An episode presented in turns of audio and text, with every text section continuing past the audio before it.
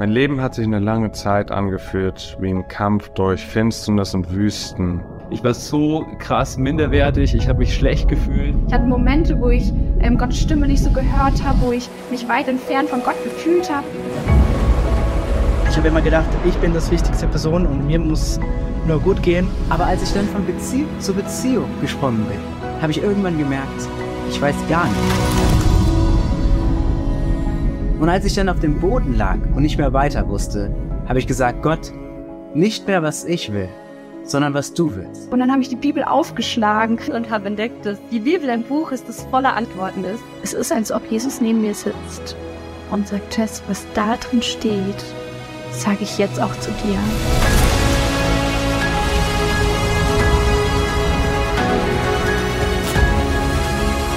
Ab diesem Tag ging es mir eher darum, was Gott von mir wollte. Wie krass ist das? Es gibt außer mich jemand, der mich liebt, egal was ich tue. Jesus sagte ganz liebevoll zu mir, ich habe alle deine Schuld auf mich genommen. Das ist Wahrheit, das ist unvergänglich und das steht für immer. Von einer auf die andere Sekunde war alles ganz anders und das Leben hat neu begonnen. Guten Morgen zusammen. Schön, dass wir diesen Gottesdienst in der Gegenwart Gottes erleben dürfen und dass wir auch richtig merken können, dass Jesus da ist. Ist das so? Hast du das gespürt? Wir sind in dieser Sommerpause eigentlich mit freien Themen unterwegs als Prediger. Das heißt, wir dürfen uns aussuchen. Und ich habe gedacht, ach, weißt du was, fang mal was über Wahrheit an. Und vor, ja, vor, weiß ich nicht, drei Wochen äh, habe ich begonnen über das Thema Wahrheit. Letzte Woche hat Simeon über das Thema Wahrheit gesprochen. Ich weiß nicht, ob ihr euch noch erinnert. Er ist mit uns, hat einen Ausflug in die Judikative gemacht, also in die, äh, in die gerichtsgebende äh, Autorität unseres Landes und hat bedeut und hat herausgehoben, wie wichtig es ist, dass dort die Wahrheit ans Tageslicht kommt, dass es um Wahrheit geht und nicht um irgendwelche Meinungen und, und sonstige Dinge. Und unser Predigtthema heute geht weiter in diesem Thema Wahrheit. Und wir wollen uns einmal mit dem Thema beschäftigen, kann ich eigentlich der Bibel vertrauen? Ist die Bibel überhaupt Wahrheit? Ich starte mal mit einer kleinen Aktion. Würdest du diesen Satz unterschreiben? Meine Wahrheit ist nicht die Wahrheit. Vielleicht siehst du das anders, aber so im Alltag stelle ich fest, ähm, und ich habe diesen Satz auch heute unterschrieben, aber im Alltag, da sieht das bei mir schon mal ein bisschen anders aus. Ich denke nur an mein Zuhause, da liegt schon mal was rum. Die Tür ist aufgeblieben, der Herd ist noch an wer war's? Und mir ist natürlich klar, wer es war. Christine, Ella, irgendwer. Und wir diskutieren dann und dann sagt jeder, nö, ich war das nicht. Du warst das. Nein, ich war das nicht. Und dann geht das so eine Weile hin und her, bis einer sagt, ich wünschte, wir hätten ein Video zu Hause, wo wir das aufgenommen haben und dann mal gucken können, wer es denn jetzt wirklich war. Und äh, meistens ist es dann so, dass ich dann auch erkennen darf, nee Junge, so deine Wahrheit war es dann wohl doch nicht, wahrscheinlich warst du es doch. Ja, du hast so behauptet und darauf bestanden und in dem Moment war ich mir vielleicht auch sicher, aber am Ende stellt sich raus, nee, ich war es dann doch. Also war meine Wahrheit in diesem Moment sehr subjektiv und entsprach gar nicht den Tatsachen. Und das ist vielleicht in dieser ähm, Hinsicht einfach ganz, ganz einfach. Ähm, aber wie ist das, wenn es um die Bibel geht, wenn es um Gott geht, wenn es um größere Dinge geht, wenn es um die Fragen des Lebens geht, die Fragen unserer Ewigkeit, die Frage darum, bin ich ein sündiger Mensch oder nicht, brauche ich Erlösung oder nicht? Das sind ganz andere Fragen als, wer hat denn da was liegen lassen? Mein Wissen oder sagen wir mal, ich gehe mal von mir weg, damit ich mich da nicht so groß mache, das größte Genie dieser Welt hat das Wissen dieses kleinen Punktes und das Wissen der ganzen Welt drumherum ist noch viel, viel, viel größer. Ja, das größte Genie, der den besten Nobelpreis bekommen hat, der hat dieses Wissen und ja, das Wissen der Welt ist noch viel größer. Und wenn wir dann das Wissen unserer Welt nehmen und Gottes Wissen nehmen, darum herum, dann stellen wir fest, dass unser Wissen, also das ist noch völlig übertrieben, das ist viel zu groß, es müsste so klein sein, dass du es eigentlich gar nicht siehst. Und das Wissen Gottes müsste hier alles sprengen. Das geht hier über die ganze Erde hinweg. Ähm, es ist jetzt einfach nur eine Veranschaulichung. Unser Wissen und das Wissen der ganzen Menschheit im Vergleich zu Gottes Weisheit ist so klein, ist so stecknadelförmig, ist so gering. Die Bibel sagt, meine Gedanken sind viel, viel höher als eure Gedanken. Gottes Wissen, Gottes Weisheit, Gottes Pläne sind viel, viel höher. Und obwohl das so ist, es ist unglaublich schwer. Denke an Kinder oder denk dran, als du mal Kind warst, ja, oder wenn du Kinder hast oder mit Kindern zu tun hast, dann wirst du feststellen, obwohl du es besser weißt, die werden behaupten, nein, das ist so und ähm, ich weiß es besser, ich weiß, dass das hat der und der gesagt und deswegen ist das so. Da kann die Freundin irgendwas gesagt haben und dann ist das so. Und so ist es mit uns auch. Wir behaupten einfach Dinge, wir glauben ganz fest, dass wir recht haben, obwohl unsere Weisheit und unser Wissen nur so ein Punkt ist und Gottes Wissen viel, viel größer und das hat vielleicht gar nichts mit der Realität Gottes zu tun. Und warum ist das so schwer, die Realität Gottes anzuschauen? Ich empfehle dir da einfach mal die letzte Predigt, die ich gehalten habe vor etwa drei Wochen, dir anzuhören. Da haben wir so ein bisschen da eingetaucht und wir haben festgestellt, dass im Zentrum immer ich stehe. Ich mit meiner Meinung, mit meinem Wissen bin eh der Maßstab. Dann kommt darum herum, kommen die anderen. Was denken die anderen? Was glauben sie? Und dann ist da auch noch irgendwo im Orbit Gott. Und mein Wissen und meine Meinung und die Meinung der anderen und das Wissen der anderen verbirgt quasi die Weisheit Gottes. Das wird einfach abgeschirmt durch, durch das, was da ist. Ja, das, was da außen ist, wird abgeschirmt von dem, was in mir ist und was, von dem, was in anderen ist. Gottes Wahrheit kommt nicht direkt zu uns. Und heute stellen wir uns mal die Frage, wie kommt denn Gottes Wahrheit zu uns, da aus diesem Orbit zwischen all den ganzen Scheinwahrheiten und unserem viel, viel größeren Wissen, wo wir doch alles viel besser wissen. Und ich kann da dem Ganzen schon mal eine Abkürzung geben und dann könnte ich eigentlich auch schon aufhören. Gottes Wahrheit kommt zu uns in in Jesus, genau. Das ist die Antwort, die man in der Kinderstunde immer gibt und durch die Bibel. Weil Jesus und die Bibel, da Jesus sagt, dass das ist eins. Ja, er ist das Wort Gottes. Und lass uns doch heute mal in die Wahrheit der Bibel eintauchen und uns die Frage stellen, welches Selbstbild hat die Bibel? Ich meine, es ist ja gar nicht so schlecht, wenn man jemanden kennenlernen will, dass man erstmal zuhört, wie derjenige über sich denkt, wie er sich gibt, wie so sein Verhalten ist und so weiter. Und äh, das wäre doch nicht schlecht, wenn wir das auch mal mit der Bibel machen. Und ich dachte, wir machen das heute mal. Wir geben heute mal der Bibel eine Chance, selbst wenn du denkst, die Bibel ist blöd, die ist ein Märchenbuch. Wir gehen heute mal ein bisschen durch die Bibel und schauen, welches Selbstbild vermittelt uns die Bibel. Was sagt die Bibel über sich selber? Und dann, wenn du das Selbstbild von jemandem kennst, kannst du ja noch das Fremdbild mit dazu nehmen und dann gucken, stimmt das überein? Ja, übertreibt derjenige maßlos oder untertreibt derjenige, wie auch immer. Du kannst auf jeden Fall auch sagen, während ich hier predige, also weißt du was, Pfaffe da vorne, das, was du sagst, das ist total falsch. Das ist totaler Müll. Das ist totaler Blödsinn. Du darfst dir deine eigene Meinung bilden. Meine Bitte ist nur heute, und auch wenn du online dabei bist, schau einfach mal in das Wort Gottes rein und lass es einfach mal zu dir reden. Du darfst sagen, ich sehe das anders. Aber hör wenigstens der Bibel zu, denn meistens sagen wir schon, wir sehen das anders. Und wir wissen noch nicht mal, was in der Bibel steht, was die Bibel überhaupt sagt, was überhaupt genau darin steht. Kenne ich die Bibel überhaupt? Und das brauchen wir gerade in einer Zeit, wo wir uns so schnell Meinungen bilden brauchen wir schon eine gewisse Grundlage. Und du kannst heute schnell sagen, ich habe mir eine Meinung gebildet. Ich weiß, was richtig ist.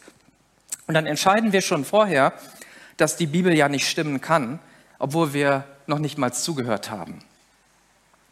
Dann hast du was im Internet gelesen, du hast was gehört von einem Freund und dann haben wir unsere Meinung und wenn du jünger bist, dann machst du das anders. Dann knippst du dein Smartphone an und dann guckst du dir ein Video an. Und in dem Video wird dir erzählt, was die Wahrheit ist. Und dann wird dir anschließend ein weiteres Video vorgeschlagen und ein weiteres und ein weiteres. Und das ist der Grund, warum viele sehr viel Zeit im Internet verbringen vor Videos. Weil der Algorithmus dahinter ja nicht die Intention hat, dir die Wahrheit zu sagen, sondern dich möglichst lange in dem System auf dieser Plattform zu halten, denn durch Werbeeinnahmen und durch Klicks gibt's halt Kohle. Und Kohle ist noch immer ein großer Antrieb. Also ich muss dich enttäuschen, wenn du denkst, dass dieser Algorithmus was Gutes mit dir vorhat. Der möchte einfach nur, dass du dort verweilst, dass du das interessant findest und dass du dort hineinschaust. Ob du dort die Wahrheit hörst oder nicht, ist dem Algorithmus völlig schnuppe. Und eine gute Herangehensweise ist es deswegen, die Bibel kennenzulernen und in die Bibel zu schauen. Wir machen das so im Bibelgrundkurs. Wir schreiben uns die Bibelstellen auf. Wir lesen sie zu Hause auch noch mal selber durch und nicht nur die Bibelstelle, sondern auch mal was davor steht und was dahinter steht. Man nennt das Kontext, dass wir einfach mal hineinschauen und sagen, was steht denn jetzt eigentlich in diesem Abschnitt geschrieben und hat mir das etwas zu sagen? Und jetzt starte ich gleich mal, ne, wir gehen ja jetzt ähm, durch das Selbstbild der Bibel mit einer Steilvorlage. Und da heißt es im Psalm 119, Vers 116, 160, Dein Wort ist durch und durch wahr und ewig gültig sind alle deine Rechtsurteile. In ihnen zeigt sich deine Gerechtigkeit. Ich mache mal weiter. Hebräer 4, Vers 12. Gottes Wort ist voller Leben und Kraft. Es ist schärfer als die Klinge eines beidseitig geschliffenen Schwertes. Dringt es doch bis in unser Innerstes, bis in unsere Seele und unseren Geist und trifft uns in Mark und Bein. Dieses Wort ist ein unbestechlicher Richter über die Gedanken und geheimsten Wünsche unseres Herzens. Hier sind wir beim Selbstbild der Bibel. Und das ist schon ziemlich krass. Das ist sehr absolut. Und das verleitet natürlich dazu, auszusteigen und zu sagen, also weißt du, das passt gar nicht mehr so in diese Zeit, diese ganzen absoluten Aussagen, ja, es ist so voller Leben und Kraft und dringt durch und trennt und so kann man das doch nicht sehen. Meine Bitte, steig noch nicht aus. Egal, was du bisher über die Bibel gehört hast, hör weiter zu, gib der Bibel eine Chance. In 2 Timotheus 3, Vers 16 heißt es, denn alles, was in der Schrift, also in der Bibel steht, ist von Gottes Geist eingegeben und dementsprechend groß ist auch der Nutzen der Schrift. Sie unterrichtet in der Wahrheit, deckt Schuld auf, bringt auf den richtigen Weg und erzieht zu einem Leben nach Gottes Willen. Alles, was in der Schrift steht. Altes Testament, Neues Testament. Ja, das Alte Testament ist nicht alt und überaltert. Das Alte Testament ist der alte Bund und im Neuen Testament wird uns der neue Bund beschrieben und der neue Bund baut auf dem alten Bund auf. Gottes Wort hat einen Nutzen für unser Leben. Gottes Wort unterrichtet uns in der Wahrheit. Durch Gottes Wort kommt Wahrheit zu uns. Gottes Wahrheit. Ja, also wenn du diesen Orbit mal erforschen möchtest, dann nimm deine Bibel und fang an, in der Bibel zu lesen. Und du wirst erforschen, was Gottes Wahrheit ist und wie Gott über dich denkt, über die Welt denkt, über die Menschen denkt, über die Zukunft, über die Vergangenheit und so weiter. Du wirst sehr, sehr viele Dinge lesen und die Bibel ist da sehr selbstoffenbarend. Und dann gibt es natürlich viele, die sagen, naja, so alt, so überaltert, überkommen, brauchen wir heute nicht mehr. Das machen wir anders. Und dann gibt's halt andere Lehren und darüber sagt die Bibel uns auch etwas. Zum Beispiel in 2. Korinther 11 ab Vers 13 können wir lesen, in Wirklichkeit, hier geht's um Leute, die eben andere in die Irre führen, sind diese Leute falsche Apostel, Betrüger, die sich verstellen und auftreten, als wären sie Apostel von Christus. Das ist allerdings kein Wunder, denn Satan selbst tarnt sich als Engel des Lichts. Wie geht jemand vor, der dich wegbringen will von ja, dem, was jetzt im Orbit ist, was Gott sagt, was du vielleicht so von weitem siehst und auf einmal kommt eben jemand und der hält dir was Schillerndes, was Schönes vor. Das macht er ja nicht plump, ja, sondern getarnt als ein Engel des Lichts, als was Attraktives, als was Schönes. Es beginnt immer gut und dann wird es meistens irgendwann schräg. Man wundert sich ja, wie manche Gemeinden oder wie manche Menschen so langsam diesen, ja, auf diese Abwege gekommen sind oder weggekommen sind. Man sagt ja, du kannst einen Frosch in einen Kochtopf tun mit kaltem Wasser und dann kannst du die Herdplatte anstellen und dann kannst du den bei lebendigem Leibe kochen. Der wird nicht rausspringen, weil es so langsam langsam, langsam weitergeht. Diese Irrlehre bewegt sich langsam weg von der ursprünglichen Sicht. Und deshalb müssen wir alles, was wir hier lehren, was wir sagen, was wir glauben wollen, an der Lehre von Jesus messen, an der Lehre der Bibel messen. Denn es gibt letztlich nur einen Punkt, an dem wir das messen können. Die Bibel spricht von Wölfen im Schafpelz.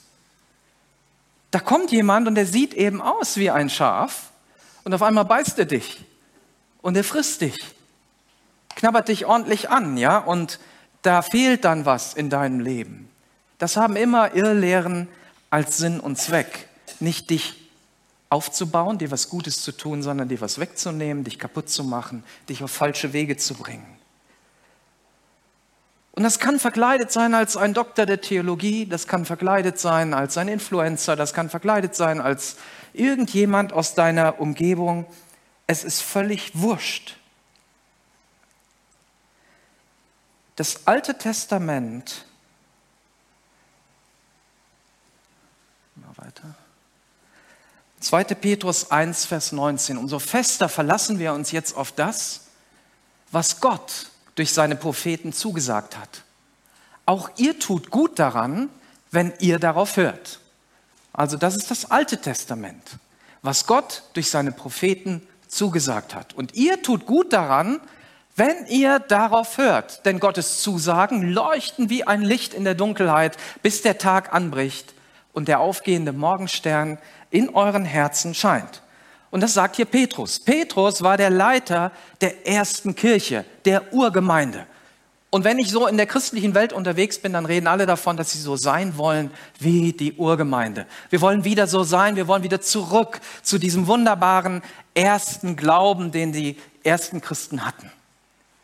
Und er sagt ganz klar, also ihr tut gut daran, wenn ihr auf das Wort Gottes hört. Das war ein Kennzeichen der Urgemeinde, dass sie auf das Wort Gottes gehört haben, dass sie dem Wort Gottes Glauben geschenkt haben. Gottes Wort ist eine Lampe. Also wenn ich zu Hause mal nachts aufstehen muss, dann mache ich meistens keine Lampe an, damit eben Christine weiterschlafen kann. Wenn ich in einem Ferienhaus bin dann mache ich das auch nicht an, aber das kenne ich nicht so gut. Und meistens rempel ich mir dann irgendwann nachts irgendwas an und dann ah, nicht, nicht laut sein. Und ich brauche ein Licht an den Stellen, wo ich mich nicht auskenne. Ich brauche eine Lampe und das Wort Gottes ist ein Licht, was dir leuchtet. Und Jesus sagt von sich selber,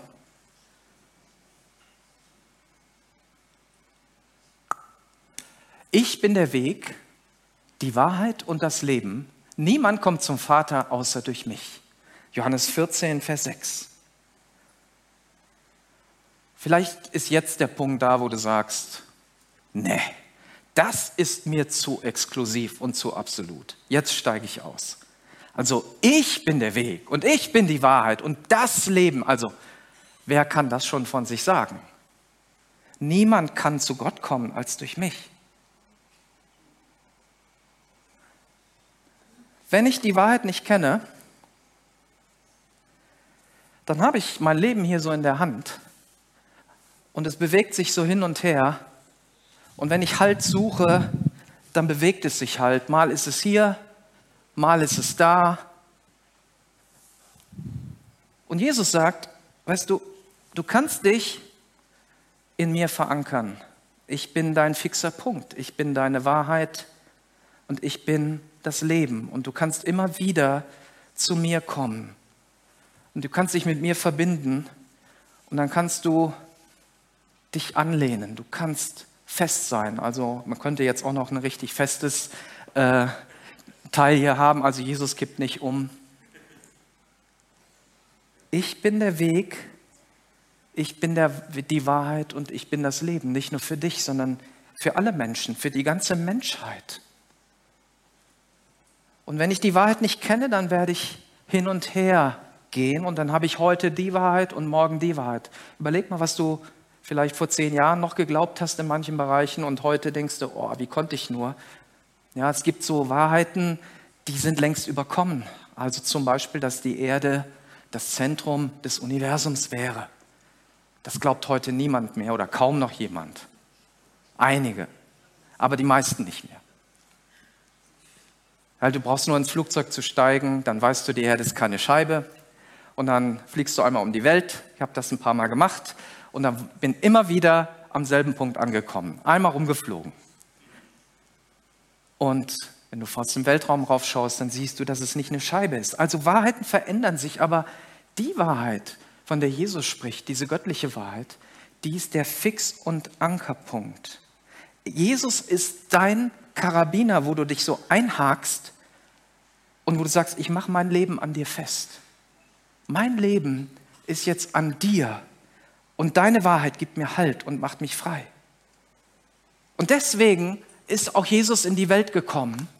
In Johannes 1, Vers 14 heißt es, das Wort wurde Mensch und lebte unter uns. Gottes Wahrheit, Gottes Leben, Gottes Worte sind Mensch geworden und haben unter uns gelebt, damit wir die Worte hören können, damit wir sie anfassen können, damit du sie erleben kannst, damit sie Relevanz für dein Leben haben. Wir selbst haben seine göttliche Herrlichkeit gesehen, eine Herrlichkeit, wie sie Gott nur seinem einzigen Sohn gibt. In ihm sind Gottes Gnade und Wahrheit zu uns gekommen.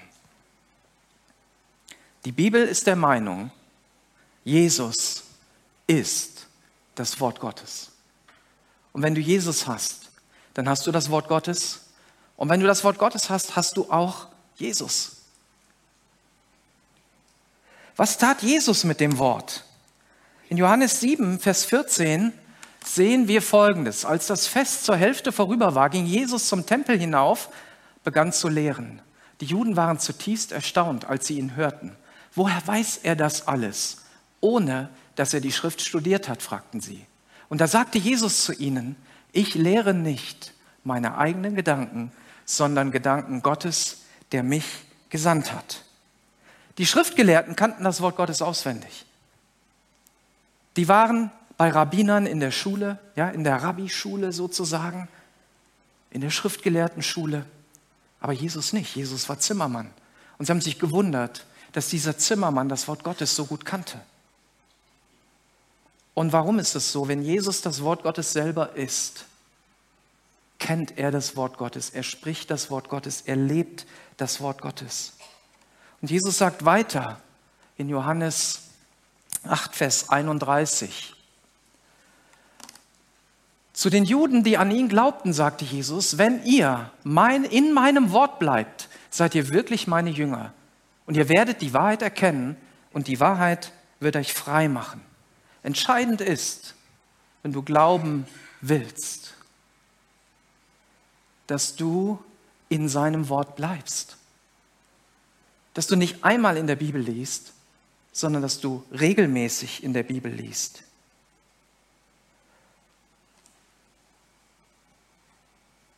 Jesus spricht weiter. Ich äh, gebe einfach mal ein paar Dinge aus der Bibel weiter. Spricht hier zu den Pharisäern, zu diesen Schriftgelehrten in Matthäus 22, 29. Jesus antwortete und sprach zu ihnen, ihr irrt, weil ihr weder die Schrift kennt noch die Kraft Gottes. Du kannst die Bibel studieren, du kannst die Bibel jeden Tag, weiß ich nicht, neben dein, dein Frühstücksbrot legen und darin lesen. Wenn du die Kraft Gottes nicht kennst, dann wird sie dir wahrscheinlich nicht helfen. Und umgedreht ist es genauso, wenn du die Kraft Gottes kennst, wenn du vielleicht hier im Lobpreis etwas erlebst und sagst, boah, das hat sich so gut angefühlt. Ja, hier hinzukommen, das fühlt sich so gut an. Wenn du das Wort Gottes nicht kennst, wird es dir auch nicht helfen. Was musst du tun? Die Bibel lesen. Und deswegen sagt Jesus weiter, äh, Johannes 7, Vers 38, wer an mich glaubt, wird erfahren, was die Heilige Schrift sagt. Von seinem Inneren wird lebenspendendes Wasser ausgehen wie ein starker Strom. Wenn wir glauben, wie die Bibel es sagt, wenn wir glauben, wie Gott es sagt, nicht wenn du glaubst, wie irgendwer etwas sagt.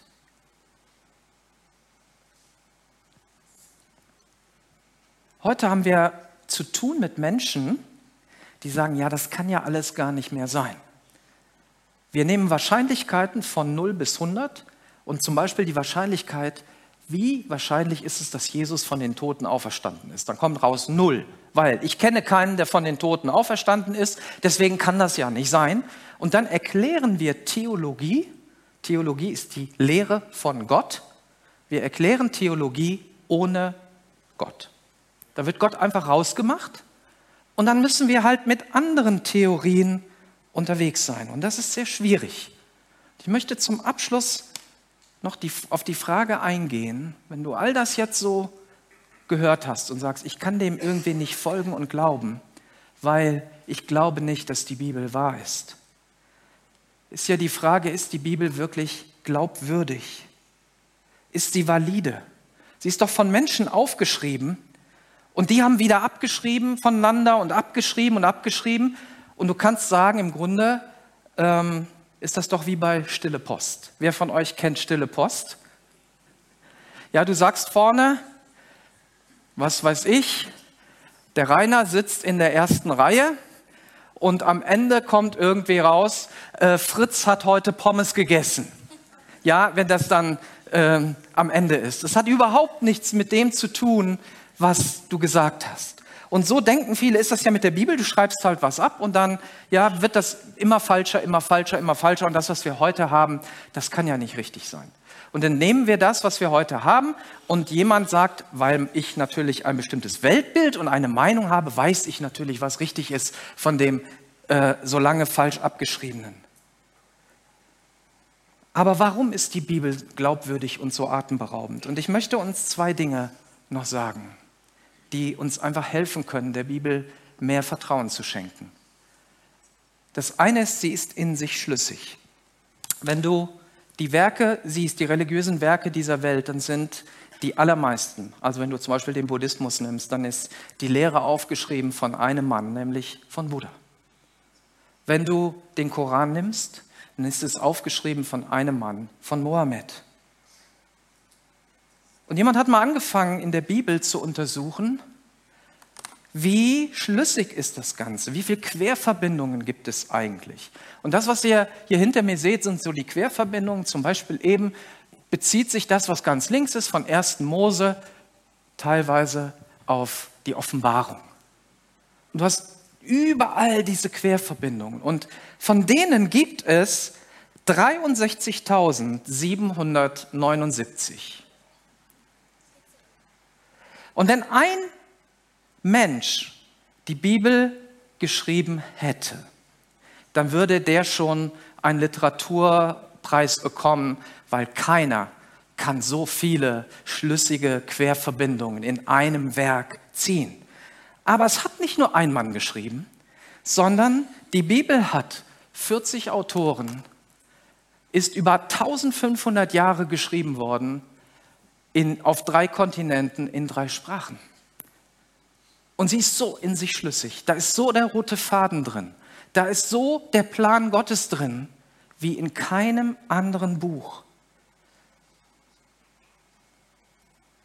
In der Bibel wurde vorhergesehen, 700 Jahre bevor Jesus geboren wurde, wo er geboren wird, wer dort geboren wird und so weiter.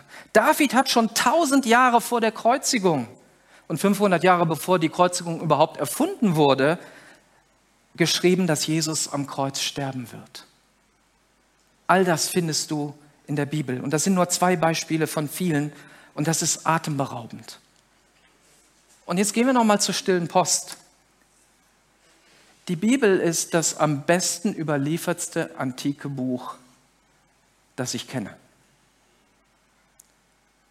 Warum? Das, was ihr hier seht, ist eine sieben Meter große Jesaja-Rolle die gefunden wurde in den Höhlen von Qumran.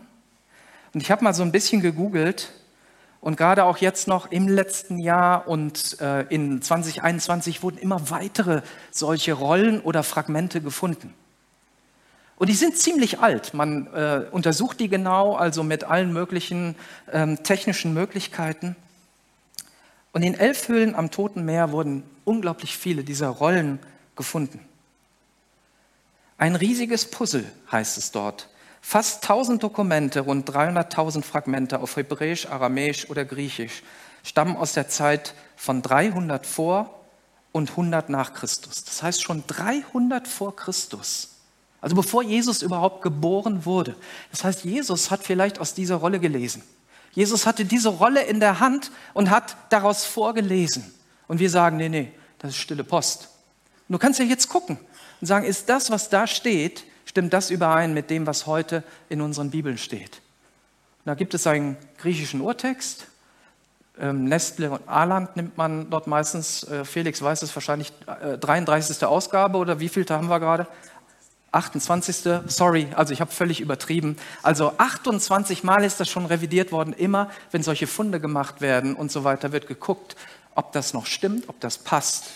Und das hast du heute auf deinem Smartphone, das hast du in deiner Bibel. Du hast die beste Bibel, die am besten überliefertste Bibel, die es je gab. Wir sind, die ist wissenschaftlich bewiesen, die ist wissenschaftlich untersucht. Da sind Textkritiker, da sind Leute dabei, die glauben nicht an die Bibel, aber die glauben, dass dieser Text original ist, der da steht. Die arbeiten daran mit. Das heißt, du hast den originalen Text da, den Jesaja geschrieben hat. Ihr könnt gerne schon kommen. Was gut ist, wenn du nicht nur die Bibel kennst, sondern wenn du auch den Autor der Bibel kennenlernst. Ich kannte den Autor der Bibel nicht persönlich. Ich kannte viele biblische Geschichten. Ich habe im Kindergottesdienst gehört, dass da ein Mose durchs Rote Meer gegangen ist, dass ein Noah eine Arche gebaut hat, dass ein König David oder David als kleiner Junge einen Goliath besiegt hat, dass Jesus umherging und die Kranken geheilt hat. All das kannte ich. Ich kannte das Wort Gottes, aber ich kannte den Autor nicht. Und wenn ich den Autor kenne, dann kann ich das ganz anders einordnen und überprüfen, was ich da lese. Also es gab eine Zeit in meinem Leben, da bekam ich Briefe. Also gab es halt noch keine SMS und es gab auch noch keine Handys und so weiter. Wir haben uns Briefe geschrieben. Meine Ex-Freundin hat mir geschrieben. Und weil ich sie kannte und weil ich sie liebte, habe ich diese Briefe gerne gelesen. Meine Ex-Freundin ist heute meine Frau.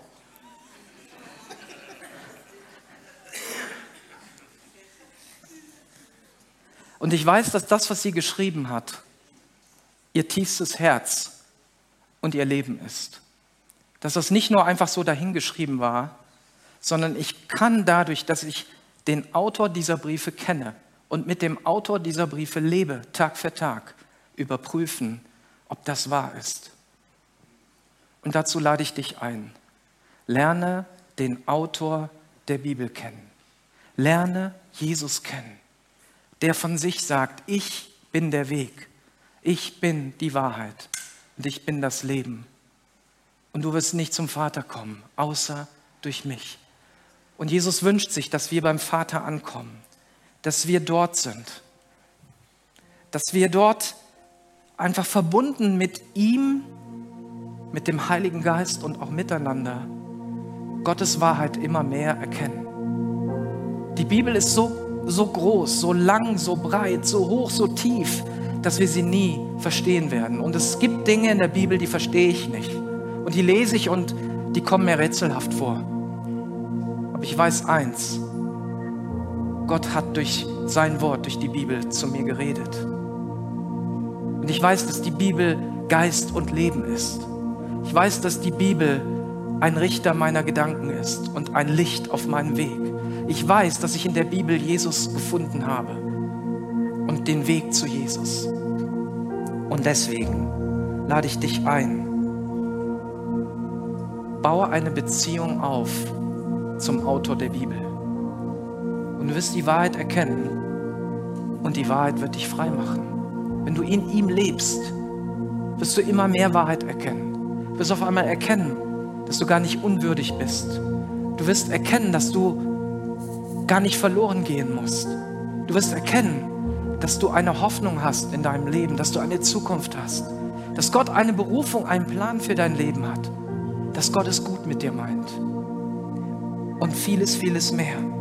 Christsein hat nichts mit Einhalten von Regeln zu tun und Gesetzen. Christsein bedeutet, Jesus nachzufolgen. Christsein bedeutet, die Wahrheit in sich aufzunehmen und in dieser Wahrheit zu leben.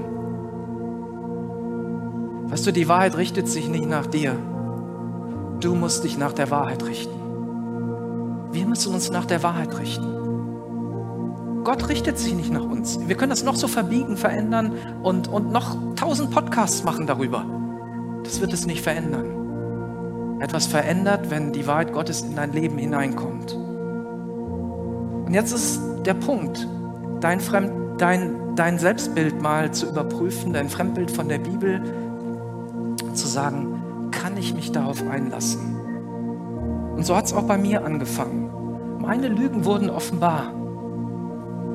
Meine Lüge zum Beispiel, dass ich ein guter Mensch bin, weil ich ja im Kindergottesdienst aufgewachsen bin, einer Familie, die Jesus nachfolgt. Und ich brauche doch das nicht, dass dieses Bekehren, das ist doch nur für Leute, die was Schlimmes getan haben. Mit dieser Lüge habe ich bis zu meinem zwölften Lebensjahr gelebt. Und dann wurde mir klar, nee, lieber Junge, so ist es nicht. Ich lade dich ein heute, dich deinen Auffassungen, deinen Lügen auch zu stellen in deinem Leben, die du Gott gegenüber hast, die du anderen gegenüber hast und die Wahrheit aufzunehmen. Und wenn du das möchtest, darfst du gerne jetzt mit aufstehen und ich werde für uns beten. Werde uns einfach segnen auf diesem Weg, dem Weg mit Jesus zu gehen. Jesus, danke, dass du gekommen bist, um uns den Weg zu zeigen, dass du als das lebendige und sichtbare Wort Gottes auf diese Welt gekommen bist, aber auch in mein Leben getreten bist und in das Leben vieler Menschen. Und du willst auch in das Leben derer treten, die jetzt aufgestanden sind oder die zu Hause gerade sagen, ja, ich bin auch dabei. Jesus, ich lade dich ein, dass du gerade jetzt dein Werk tust, dass alle Lügen zur Seite gehen, das Lügengebäude einstürzen und dass die Wahrheit des Wortes Gottes siegt und dass deine Wahrheit immer mehr Einzug findet in uns und wir uns nicht mehr ablenken lassen von Lügen der Welt, sondern auf dich schauen und das Licht des Lebens haben. Danke, Jesus. Und ich bitte auch besonders für die, die heute zum ersten Mal aufgestanden sind, die sagen, ich, ich will es wagen mit Jesus. Segne jeden Einzelnen Danke, Jesus. Amen.